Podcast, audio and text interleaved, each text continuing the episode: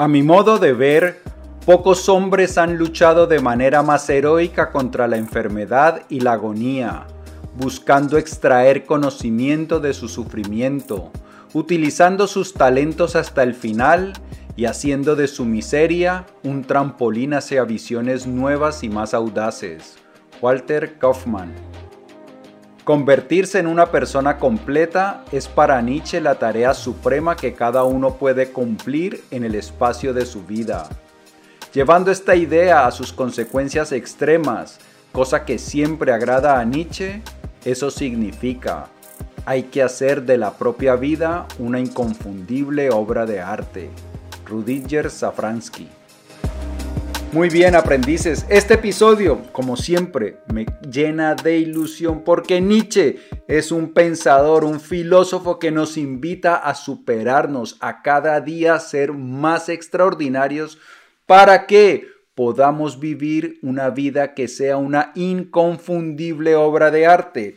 Hoy vamos a hablar acerca de el superhombre, uno de los principales conceptos de la filosofía de Friedrich Nietzsche. Los tres principales conceptos de la filosofía de Nietzsche son el superhombre, la voluntad de poder y el eterno retorno. Algo que iremos eh, abarcando poco a poco aquí en este canal. Pues bien, hoy le toca el turno a el superhombre. ¿Qué es el superhombre? Pero más importante aún, cómo tú te puedes convertir en un superhombre, en el ser más extraordinario que puedes llegar a ser y que tu vida, como lo dijimos antes, sea una obra de arte inconfundible. Y como esto de vivir inconfundiblemente, artísticamente, no solo es importante, sino que es urgente, Empecemos ya mismo. Bienvenido a las Notas del Aprendiz, el lugar que está dedicado a ti, a darte todas las ideas y todas las herramientas que necesitas para que te conviertas en tu más extraordinaria versión y para que de esta manera vivas la vida extraordinaria, la que siempre has soñado y la que naciste para vivir. Porque, como dice Nietzsche, tú no naciste para vivir, mm, mm, mm. tú naciste para brillar y ser feliz. Mi nombre es Pablo Arango y si esta es la primera vez en las notas del aprendiz, por favor, considera suscribirte para que no te pierdas ninguna de estas valiosísimas ideas. Bien, este episodio lo he venido preparando desde hace mucho tiempo. Hoy vamos a tomar lecciones de tres diferentes libros que fueron escritos por tres académicos, tres eruditos en Nietzsche.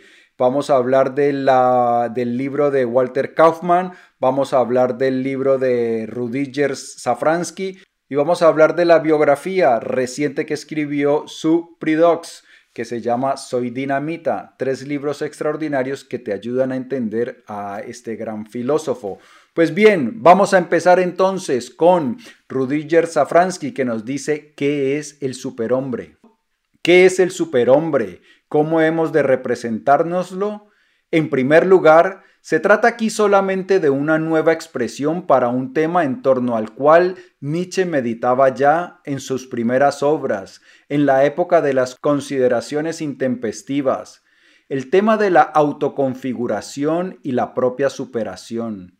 En Schopenhauer como educador, tomando como ejemplo sus experiencias con dicho filósofo, Nietzsche describe cómo un joven encuentra la ley fundamental de su auténtica identidad recorriendo la serie de modelos bajo cuya influencia ha estado. Un alma que decida por sí misma y contemple de ánimo elevado descubrirá una línea creciente. Cada modelo actúa de estimulante para el propio sí mismo. Guiados por un modelo, hemos de salir de nosotros para llegar a la altura de la propia posibilidad. La propia mismidad, escribía Nietzsche entonces, no la encontramos en nosotros mismos, sino por encima de nosotros. Tu verdadera esencia no está profundamente escondida en ti, sino inmensamente elevada sobre ti o, por lo menos, sobre lo que acostumbras a tomar como tu yo. Por tanto, no hay que ser traidor a nuestra mejor mismidad, la que somos en tanto devenimos hacia ella. Podemos y debemos esperar algo de nosotros mismos. Podemos prometernos algo no solo de la vida en general, sino también de nosotros mismos. Y deberíamos guardar aquella promesa cuya plasmación inacabada es uno mismo. En todo intento de autoconfiguración, en el sentido de un ascenso, opera ya la voluntad de llegar a ser un superhombre. Bien, lo que nos dice aquí Friedrich Nietzsche es que todos tenemos la capacidad de superarnos y que eso lo podemos descubrir a través de los modelos que nos han inspirado en la propia vida. Todos hemos tenido personas que nos inspiran, personas a las cuales admiramos. Pues lo que nos dice Nietzsche es que esas personas que están por encima de nosotros, que han logrado cosas que a nosotros nos, nos gustaría lograr, pues son nuestra inspiración, son nuestro modelo, son nuestro camino hacia nuestra mejor versión. Y para Nietzsche, uno de esos modelos era Arthur Schopenhauer. Entonces, Nietzsche quería emularlo, quería llegar a ser como él y esto lo ayudaba a evolucionar. En esta significación de superhombre no se habla de ninguna biología, sino que se hace referencia a las fuerzas espirituales del hombre como capaces de plasmarse a sí mismas, a su capacidad de dominio propio y configuración propia en una línea creciente. Para un ideal de superhombre así entendido, en humano demasiado humano, Nietzsche había encontrado ya la significativa formulación. Has de llegar a ser señor de ti mismo, también señor de tus propias virtudes. Antes ellas eran tus señoras, pero en verdad solo pueden ser tus instrumentos junto a otros instrumentos. Has de adquirir el poder sobre tus pro y tus contras, y aprender a colgar y descolgar estos según tus fines superiores. A este hombre se refiere Zaratustra cuando anuncia, amo al que goza de su espíritu y corazón libres. Bien, el superhombre es alguien que ha roto con los deberías de la sociedad y ha diseñado sus propias virtudes, ha decidido cuáles son las virtudes que desea adquirir para sí mismo. Por eso dice Nietzsche que las virtudes debe ponerlas y quitarlas según sus fines superiores, según su, sus ideas. Entonces, el hombre que es de espíritu y corazón libre, que goza, es el hombre que ha diseñado cuáles son sus valores, las virtudes que desea aceptar para sí mismo, porque muchas veces la sociedad, el Estado, lo que te invitan es a la mediocridad, al conformismo y entonces esas son cosas que están en contradicción con la excelencia, con la superación. ¿Y cuáles son las virtudes que admiraba Nietzsche? Continuemos. Las virtudes que alababa son la honestidad, el coraje, especialmente el coraje moral, la generosidad, la cortesía y la integridad intelectual. En sus últimos escritos, Nietzsche puso cada vez más énfasis en la autodisciplina y la resistencia, pero a diferencia de algunos de sus críticos, conocía a los estoicos. A menudo se acusa a Nietzsche de que nos exhortaba a ser despiadados con los demás, y hasta cierto punto eso es cierto, aunque también insistió hasta el final en que tratar a los que son más débiles que uno mismo con más ternura que a uno mismo o a sus amigos no es solo una cortesía del corazón, sino un deber. Esas eran las virtudes que con más frecuencia alababa Nietzsche, pero cada uno de nosotros debe decidir cuáles son las que quiere incorporar, cuáles son las que quiere adquirir. Y por eso para Nietzsche una de las cosas más importantes es el principio de autoconfiguración. Cómo yo decido construirme a mí mismo. Que no seamos nosotros producto de nuestras influencias, de los genes de la sociedad, sino que seamos nosotros los que decidamos cómo queremos ser, cómo autoconfigurarnos, cómo construirnos a nosotros mismos. Para él, lo decisivo es siempre el principio de la autoconfiguración la gran fuerza ha de ser llevada a una forma a través de una voluntad fuerte. Por eso Zaratustra expresa la advertencia. Tú quieres ir a la altura libre, tu alma tiene sed de estrellas, pero también tus malos instintos tienen sed de libertad. Y es que aquí empezamos a entrar en uno de los conceptos claves de la filosofía de Nietzsche, y es que nosotros, los seres humanos, tenemos ciertos impulsos animales, el impulso hacia la violencia, hacia la pereza, impulsos hacia la glotonería. Entonces, esos impulsos básicos, primitivos que provienen de nuestra naturaleza animal deben ser dominados para poder nosotros convertirnos en un verdadero ser humano. Los seres humanos completos, íntegros, evolucionados son aquellos que han controlado su naturaleza animal y se comportan entonces de manera humana, verdaderamente humana, siguiendo la razón. Pero eso requiere de una voluntad, de la decisión de dominar esos impulsos. Hay que adquirir poder sobre la propia vida, lo cual se demuestra por el hecho de que es posible prohibirse algo. Nietzsche, cuando era niño, se obliga a acostarse durante 14 días sucesivos a las 2 de la noche y a levantarse luego a las 6 de la mañana. Se ordena a sí mismo una dieta rigurosa, se crea su propio convento y vive allí como una seta. Le propina un susto a su madre cuando le transmite glaciales noticias de su taller de aceta.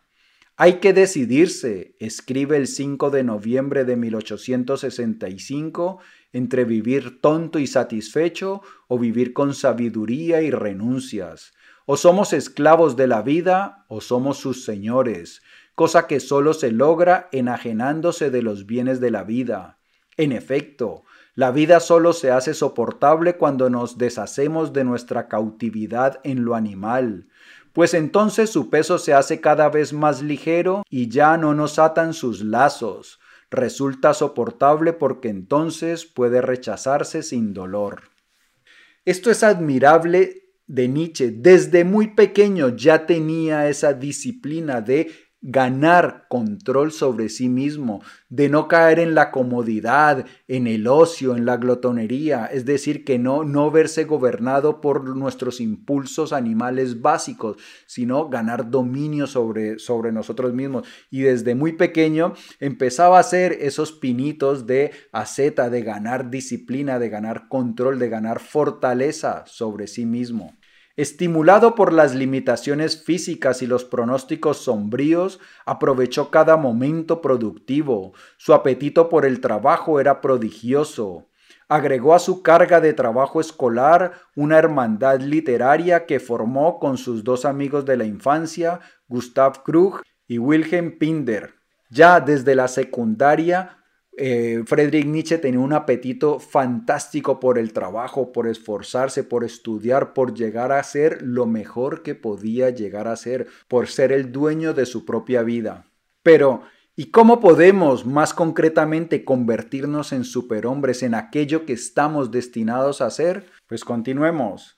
El hombre que no quiere pertenecer a la masa solo necesita dejar de sentirse cómodo consigo mismo, debe seguir su conciencia que le grita, sé tú mismo, no eres realmente todo lo que haces, piensas y deseas ahora.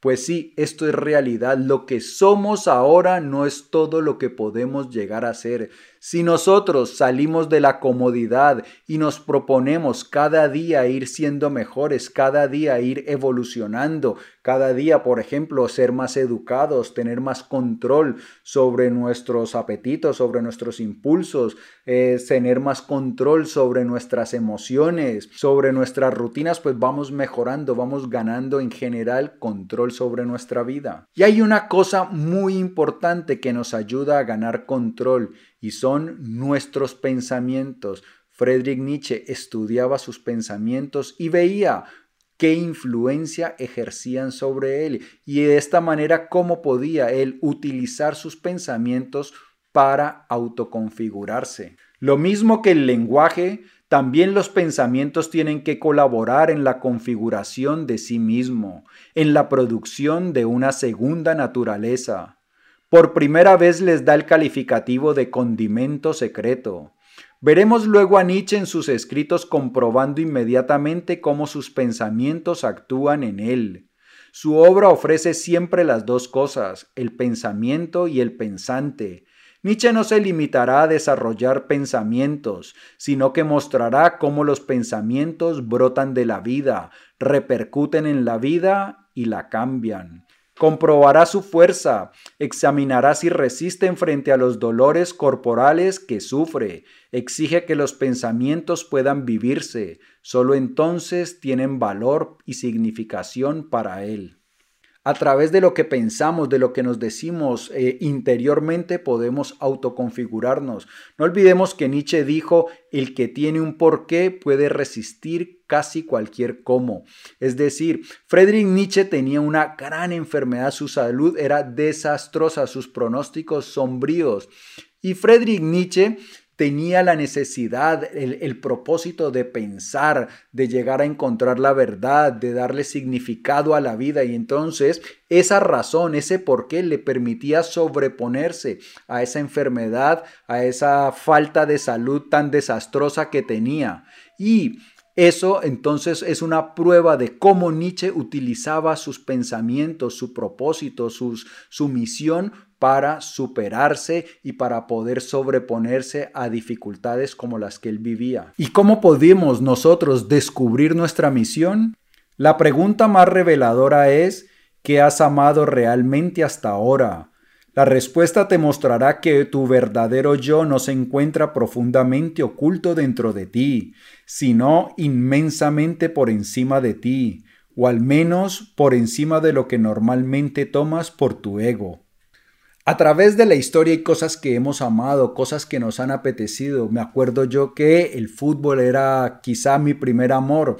Entonces, Tal vez hace años el fútbol sería mi misión y ahora es el conocimiento. La curiosidad es una de las cosas más importantes en mi vida. Entonces todos tenemos esas cosas. A algunos nos gusta cocinar, hemos amado cocinar o las novelas. A otros les gusta la música, el baile. Entonces todos tenemos que preguntarnos qué es lo que realmente he amado y por ahí podemos empezar a descubrir cuál es nuestra misión. Y una vez descubrimos nuestra misión, pues viene el paso de ganar control sobre nosotros mismos. Todo lo que vive está obedeciendo. El que no puede obedecer a sí mismo será mandado. Mandar es más difícil que obedecer. Incluso cuando el ser vivo que se manda a sí mismo debe pagar por su mandato. Debe convertirse en juez, vengador y víctima de su propia ley. ¿Qué persuade a los seres vivos que obedecen, que mandan y ejercen obediencia aun cuando se mandan a sí mismos? La voluntad de poder. La voluntad de poder es la voluntad de ganar control sobre nosotros mismos. Pero hay personas que no ejercen esa voluntad de poder, que no la manifiestan, porque primero se dejan gobernar por sus impulsos, no hacen los suficientes esfuerzos para ganar maestría sobre ellos mismos. Pero también hay otros que se dejan vencer por la sociedad, por las costumbres, que se conforman, que se adaptan a lo que la sociedad y su entorno pide de ellos. La, el superhombre no, el superhombre decide quién quiere ser, decide cuál es su camino. Y como hemos, como hemos dicho antes, el superhombre eh, tiene una lucha interior entre sus impulsos primitivos, sus impulsos animales y su necesidad de, eh, de evolución, su necesidad de avanzar espiritualmente. Así que para convertirnos en un superhombre debemos ganar control sobre nosotros mismos.